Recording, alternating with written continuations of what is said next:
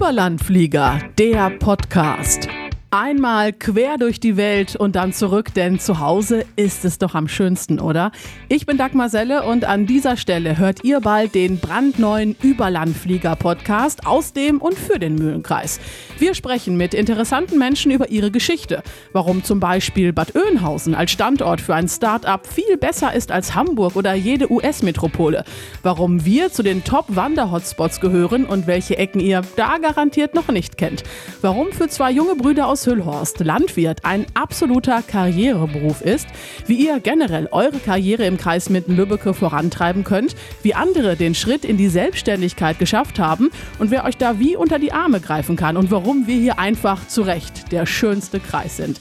Klickt schnell auf Abonnieren, damit ihr sie nicht verpasst. Die erste Folge vom neuen Überlandflieger-Podcast. Ich freue mich auf euch. Präsentiert wird der neue Überlandflieger-Podcast von der Wirtschaftsförderung des Kreises Minden-Lübbecke und der IGS, Interessengemeinschaft Standortförderung Kreis Minden-Lübbecke.